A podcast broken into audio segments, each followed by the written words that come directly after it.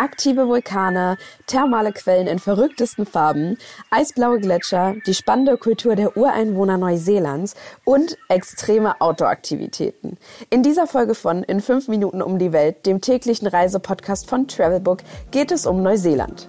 Ich bin Coco, auch bekannt von Social Media als Kleinstadt Coco und ich komme mit meinem selbst ausgebauten Van viel durch Europa und mit meinem Backpack-Rucksack raus in die weite Welt und freue mich, euch heute von der Stadt Queenstown auf meiner Vanreise quer durch die Nord- und Südinsel Neuseelands zu berichten. In fünf Minuten um die Welt. Der tägliche Reisepodcast von Travelbook. Heute geht's nach Neuseeland. Entweder oder. Schnelle Fragen in 30 Sekunden. Auto oder öffentliche Verkehrsmittel? Auf jeden Fall Auto bzw. Camper. Pärchen oder Familienurlaub? Ich war mit meiner Jugendliebe Flo mit dem Camper dort unterwegs, würde aber sagen, dass auch Familien eine tolle Zeit haben werden. Entspannung oder Abenteuer? Abenteuer. Kultur oder Party? Kultur. Die Geschichte der Ureinwohner, genannt Maoris, ist super spannend. Teuer oder günstig? Die Kosten richten sich natürlich immer so ein bisschen nach Interesse und der Art und Weise, ein Land kennenzulernen. Ich würde aber sagen, Neuseeland ist eher teurer, gerade mit Campermietungen und Aktivitäten. Highlights, Lowlights, Must-Sees. Die Travelbook-Tipps. Was ist ein Highlight? Queenstown liegt direkt am Lake Wakatipu. Alleine die ganze Lage war schon mein Highlight. Sehr zu empfehlen ist aber zum Sonnenuntergang auf den Queenstown Hill zu wandern. Das ist ein richtig schöner Wanderweg, auf Handy-Navis auch als Queenstown Hill Walking Track gekennzeichnet. Und der führt knapp zwei Kilometer durch die Natur hoch zu dem sogenannten Basket of Dreams. Das ist eine Stahlskulptur und ein toller Aussichtspunkt auf den Lake Wakatipu und die Gebirgsketten. Man soll wohl auch unbedingt noch weiter hochwandern, wenn noch Energie da ist, haben uns die Rückkehrer gesagt. Nachdem wir aber schon mit der Aussicht auf Basket of Dreams zufrieden waren, sind wir dann nicht weiter hoch. Und wenn wir schon bei schönen Aussichten sind, muss auch der Bob's Peak erwähnt werden. Den kann man ebenfalls über den sogenannten Tiki Trail hochwandern. Alternativ bietet aber auch eine Seilbahn ganz entspannt an, in weniger als ein paar Minuten hochzukommen. Oben wartet dann auf jeden Fall eine absolut gigantische Panorama-Aussicht über Queenstown auf euch.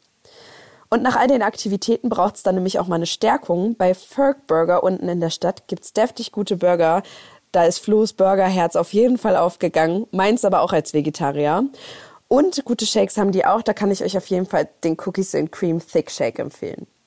Außerdem kann man aber auch unten am Wasser im Voodoo Café ganz nett sitzen und bekommt in sehr hipper Atmosphäre richtig leckeres Frühstück, wie natürlich Avocado Toasts, Pancakes, aber auch Granola. Geld, Sicherheit, Anreise. Die wichtigsten Service-Tipps für euch. Wie viel Geld sollte man für eine Woche einplanen? Müssen wir die Preise in Neuseeland mit einem anderen Land vergleichen, würden wir spontan Deutschland oder Österreich nennen. Klar, manche Dinge sind in Neuseeland günstiger und andere wiederum echt viel teurer, wie zum Beispiel Alkohol, aber alles in allem kommt der Vergleich etwa hin. Was macht man am besten, wenn es regnet? Das Wetter in Neuseeland kann wirklich unvorhersehbar sein. Einheimische machen zum Beispiel auch gern Witze, dass man vier Jahreszeiten an einem Tag erleben kann. Das können wir jetzt nicht bestätigen. Wir hatten in unserer vierwöchigen Rundreise richtig Glück mit dem Wetter.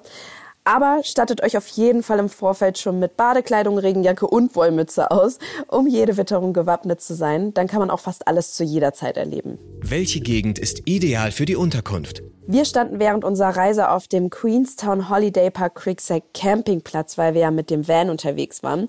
Ansonsten würde ich jegliche Unterkunft in der Nähe der Queenstown Mall empfehlen. Dann ist man schön zentral und auch direkt am Wasser. Wie kommt man am besten hin? Auf jeden Fall mit dem Auto oder Camper, da Queenstown sich weit südlich der Südinsel Neuseelands befindet und man vom nächsten großen Flughafen, nämlich Christchurch, knapp sechs Stunden fährt.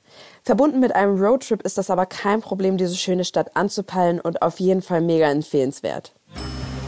Mmh, Weltspeisen.